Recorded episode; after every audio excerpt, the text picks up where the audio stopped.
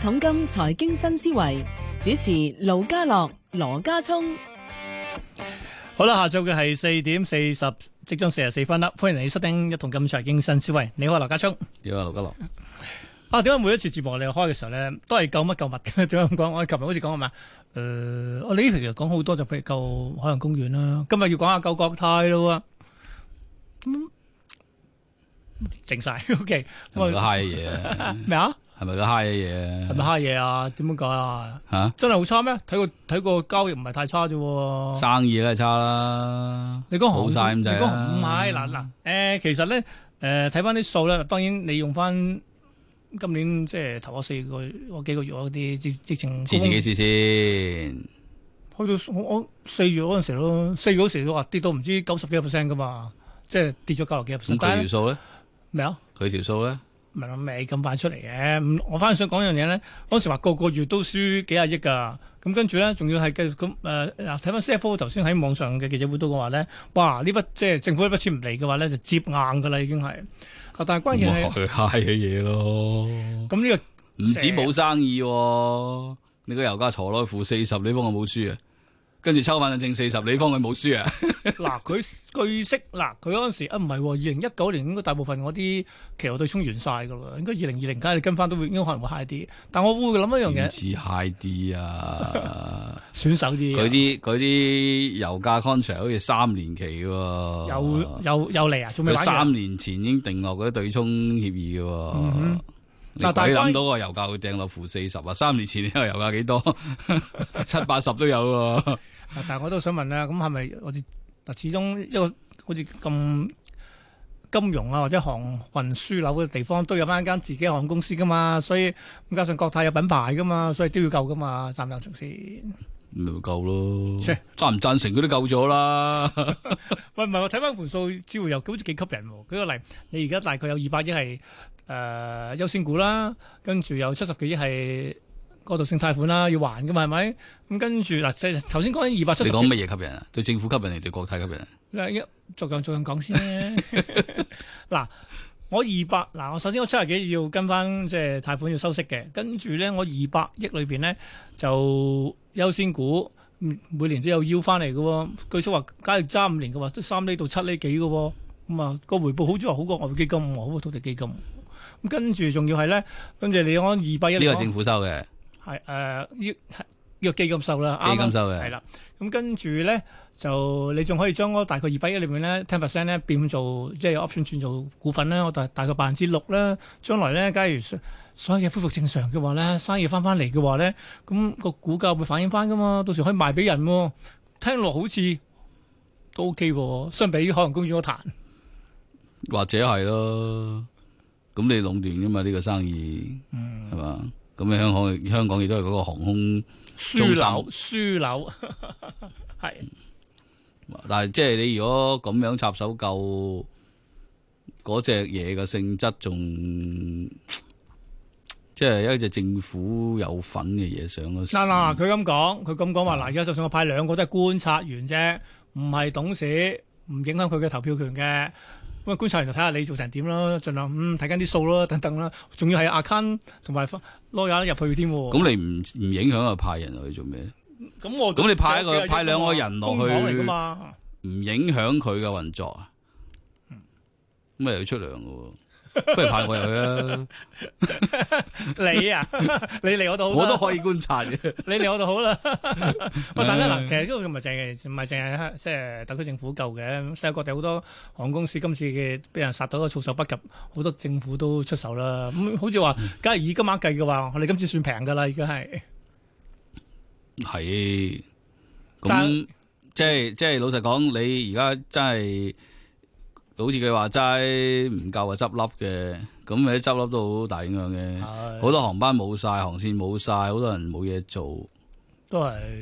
係嘛？即係佢焗住救咁解咯哦我。咁其實呢、個呢、個今今次嗰個嘅經驗咧，似唔似翻佢個例？去翻即係十多十年前嘅，譬如係金融海嘯嘅時候咧，美國救譬如救通用汽車啊、救 AIG 啊等等嗰啲咧，too big to be fail 咧。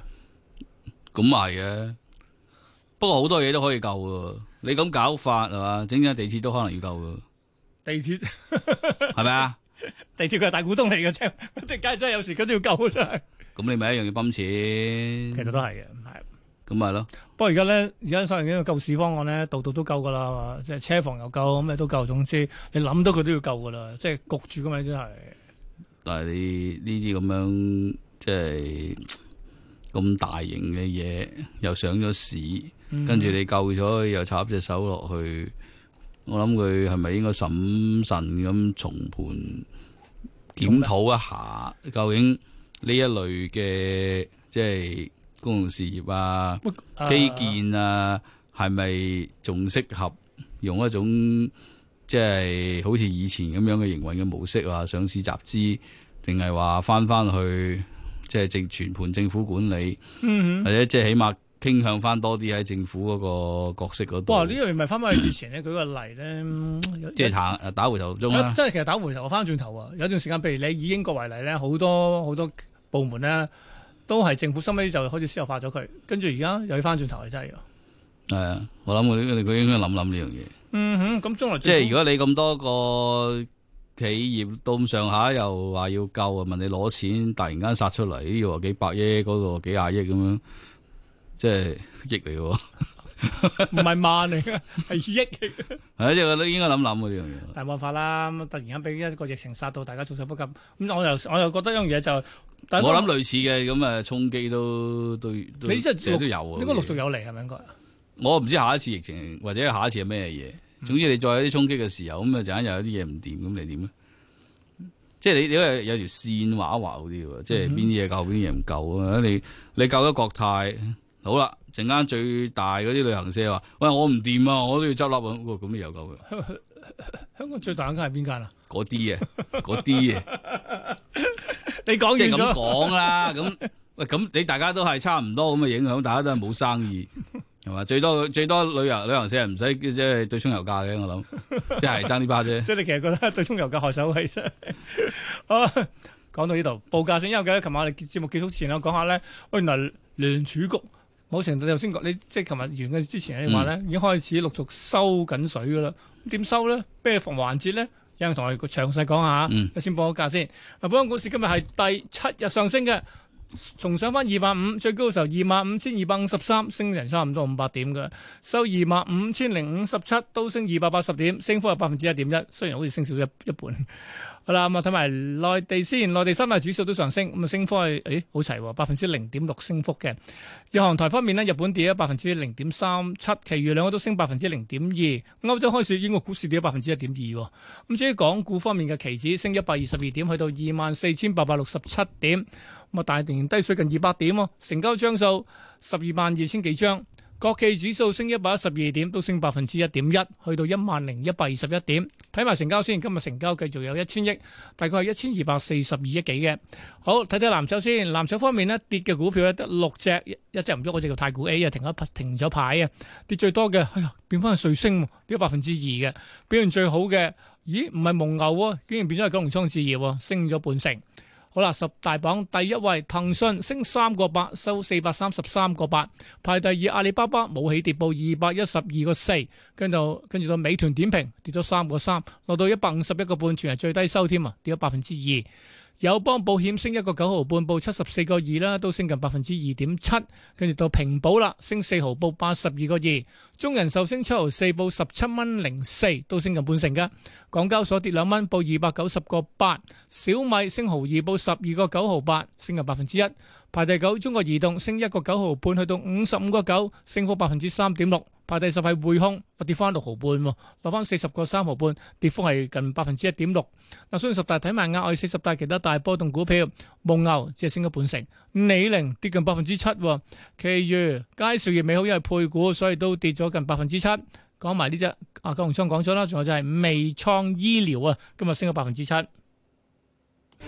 一場世紀疫症衝擊經濟，無限量寬下股市回升，新舊經濟出現財富轉移。網上零售啦、健康護理啦、部分嘅科技股咧，其實佢哋冇受影響㗎。啊，而家財富轉移就將啲舊經濟嘅誒財產咧，就去翻晒啲新經濟嗰度。一桶金六月十三日下晝舉辦第二場二零二零投資月論壇，請嚟花旗私人銀行亞洲投資策略師張敏華同大家分析。詳情請留意每日三節一桶金節目內容。冇錯啦，咁啊呢個禮拜六係十三號咧，我哋下晝兩點半開始，我哋會有係第二場嘅二零二零投資嘅論壇嘅，揾嚟啦，張文華，張文華係第二節嘅， 張文華會同黃偉豪一齊同大家講下咧係誒呢個嗯超級量寬浸出嚟嘅股市咧啊升市咧會有啲咩危機嘅咧？呢個黃偉豪會同大家準備咗功課噶啦，做下呢個關於醫療板塊有冇啲咩投資價值嘅。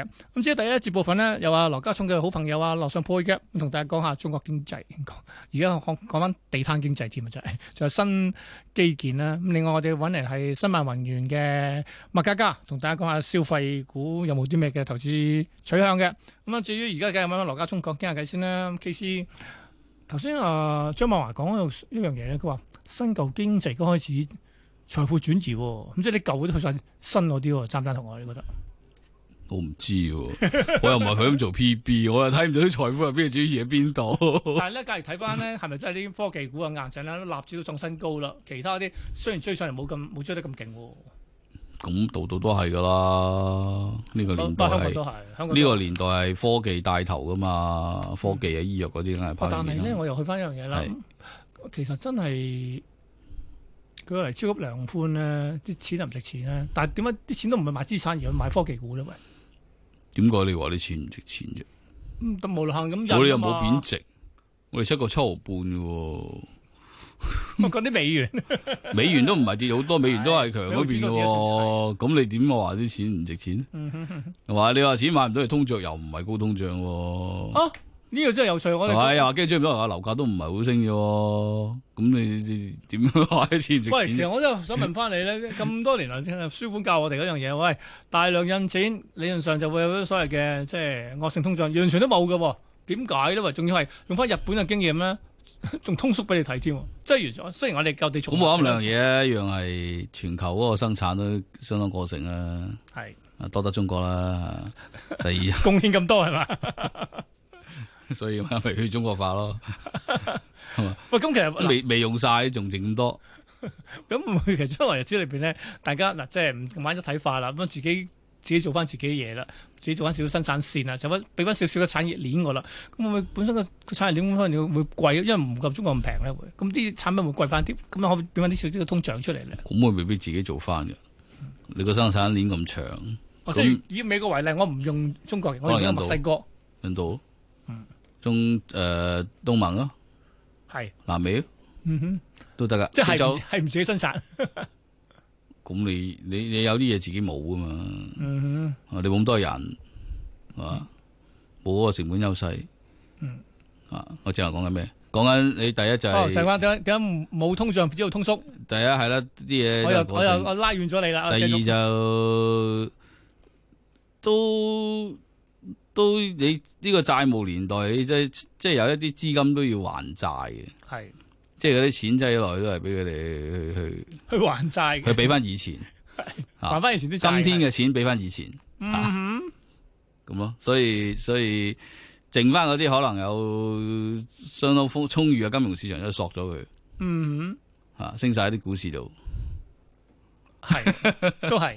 啊，你有嘢索咗啲錢就得啦，呢最緊要唔係啲錢冇定去。我假如咧，假如哦，假如啲索索都唔即係索唔晒，仲要多嘅話咧，就會吹吹個新嘅 bubble 出嚟。佢而家係咁樣製造資金，又係咁製造新嘅市場。嗯咁你只要有新嘅市場、新嘅產品去吸收新嘅資金，咁咁咪市場有市場玩，資金有資金玩咁咯。哼，嗯啊，同個經濟可能你覺得會一個程度冇乜關係，但係其實你喺個市場嗰度誒上市嗰啲集資嗰啲，佢又唔係同經濟冇關嘅喎，佢都係都係經濟一部分嚟嘅喎，所以多唔少佢都都會反映翻咯。哼，啊嗯哼，好啊！咁啊，琴日我哋臨節目結束之前咧，你講話喂，其實聯儲局已經係收緊水噶咯。咁我都冇聽過佢話佢息率又變到咩？佢負債資產負債買債又停到咩？點點解你會話佢收咗水咧？嗱，我而家即係臨節目結結束啊，得翻唔夠兩分鐘。都 係我衰啊！繼續啦，簡單啦，簡而清好啦。唔係好簡單講，咪就係嗰、個誒、呃、買債嗰啲錢咧，就喺個資產負債表嘅負債方嗰度啊嘛。咁喺個負係係喺個負債方嗰度咧，咁佢係製造啲新嘅資金，佢寫出嚟嗰個欄目咧就叫做儲備、嗯係嗯 reserves reserves。咁嗰個儲備嗰部分咧，傳統嚟計就係佢增加咗個貨幣基礎，個儲備就會大咗。合理啊，係啊啊，傳統嚟，咁但係今次咧，佢就主要就唔係用呢一部分去買債，即係用誒、嗯呃美國財政部擺喺聯儲局嗰啲存款去買。即係其實嗰啲錢咧就本身喺嗰個政府嗰度已經係一個儲蓄嚟嘅，即係攞政府自己嘅儲蓄走去買債，佢就唔係真係咁純粹係唔變啲新嘅錢出嚟定點啊？佢個貨幣基礎嘅增長係低咗好多嘅。哦，咁而佢對應嗰部分，即係嗰個頭先我講嘅儲備攞嚟買債，喺嗰個負債邊嗰個欄目咧，誒、按周計咧係最近係跌嘅。即係每個星期都比上個前個星期多本來以前嘅增長一路都係一路增長減少，一路去到啱啱最新出嗰周嘅數據係跌嘅，嗯即係開始收縮嘅。哦，咁所以呢一次嗰個量寬嗰個性質同之前嘅量寬咧就係相當唔同嘅，嗯，即係佢唔等正式公佈啦，自己自己自行調整啦，掹翻啲翻嚟啦，等大炸家。炸地地咁，其實都唔係真係應人之買債，嗯，其實我仲想講呢個關於嗰個所謂嘅債息突然之 間咧，咁冇時間因，為都係節目都係夠鐘啦。去到精彩嘅又夠鐘啦，下星期見啦，拜拜。